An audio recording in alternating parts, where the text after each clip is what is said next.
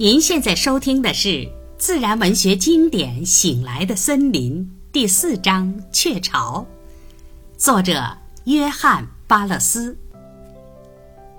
尽管鸟类的生活习性及本能大体上是有规律的，但它们有时也显得像人类那样反复无常、变幻莫测。比如，你总拿不准。他们会在哪里筑巢，或以何种方式筑巢？在地上筑巢者，经常会在一棵矮树中安家；而在树上筑巢者，有时则在地面或一簇草丛中落脚。歌雀属于在地上筑巢者，但大家知道，它是在篱笆栏杆的结孔中筑巢的。在烟囱中筑巢的一只燕子，有一次厌烦了烟灰及浓烟，将其巢设在一个干草库房的船子上。一个朋友曾告诉我，一对在谷仓中居住的燕子，突发奇想。竟将其巢设在从高处一根木栓上垂下来的绳索的打结处。他们是如此喜爱这个住处，以至于在来年再次采用了这个试验。我知道群枝雀或毛鸟是在库棚下筑巢的，其巢设在由上面的干草堆。通过松垮的地板孔隙中旋落下来的一簇干草上，通常，他也用几根牛尾上的长毛，把五六根干草松松散散地系在苹果树枝上。这便是他可心的小巢。羽翼粗硬的燕子。在墙或陈年的石头堆中筑巢。我也曾见过知更鸟在同样的地点筑巢。别的鸟在古老的枯井中筑巢。鹰鹪鹩会在任何有可以钻进的物件中营巢，从旧靴子到炮弹壳。一次。他们中的一对，执意要在某个水泵桩的顶上筑巢，从把手上方的缺口进入。水泵常常要使用，鸟巢被摧毁了二十次之多。这种心存嫉妒的小东西，远谋深算。当他筑巢的黄杨树中有两个小房时，他先填满其中一个，免得惹是生非的邻居前来居住。那些记忆略为逊色的筑巢者，有时会离开其通常的住处，在其他鸟的弃巢中落户。灌篮鸭。时常在短嘴鸭或杜鹃的气巢中住下。拟八哥由于生性懒惰，总把卵产在朽树的洞中。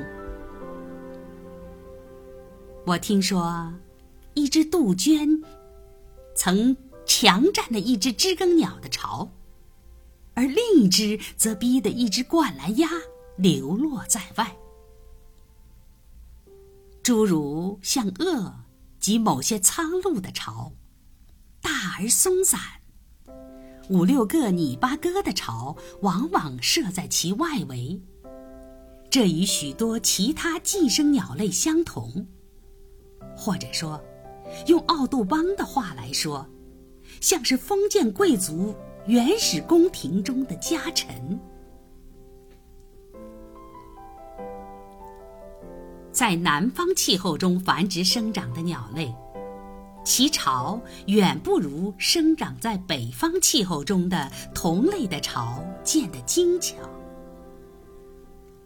某些把卵遗弃在沙滩上及温暖区域露天中的水禽，在拉布拉多半岛却筑起窝巢，并以通常的方式孵化。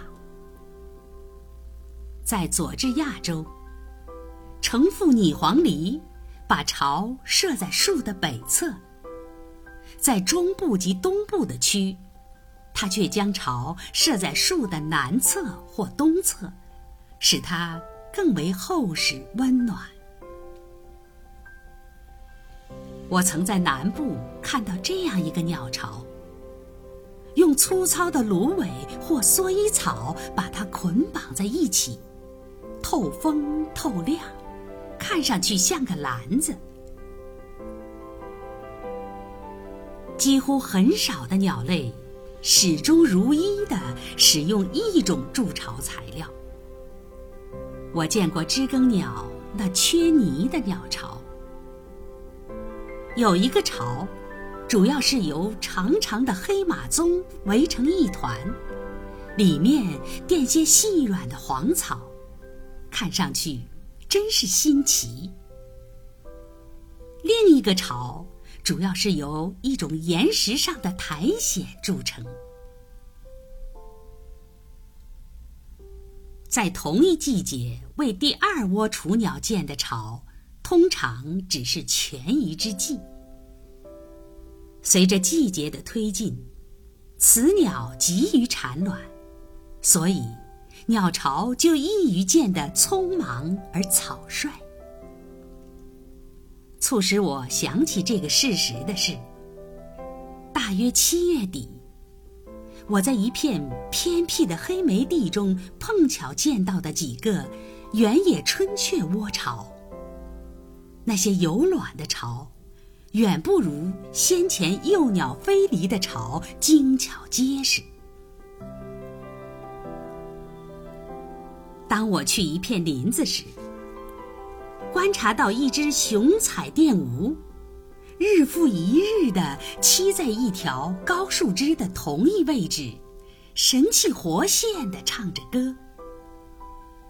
当我走近时，它的歌声停止了，使劲地左右摇摆着尾巴，尖声地啼叫着。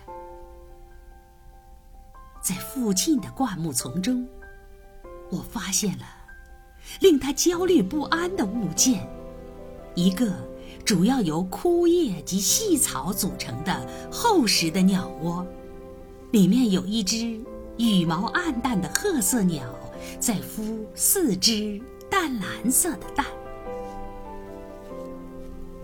令人惊奇的是，鸟竟然会离开看似安全的树顶。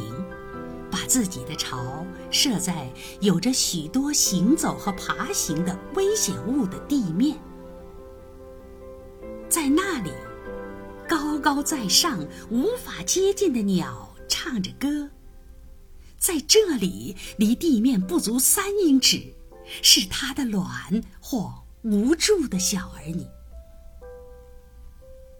其中的道理是，鸟类。是鸟类本身最危险的敌人，而且，许多弱小的鸟类正是基于这一事实，去筑巢的。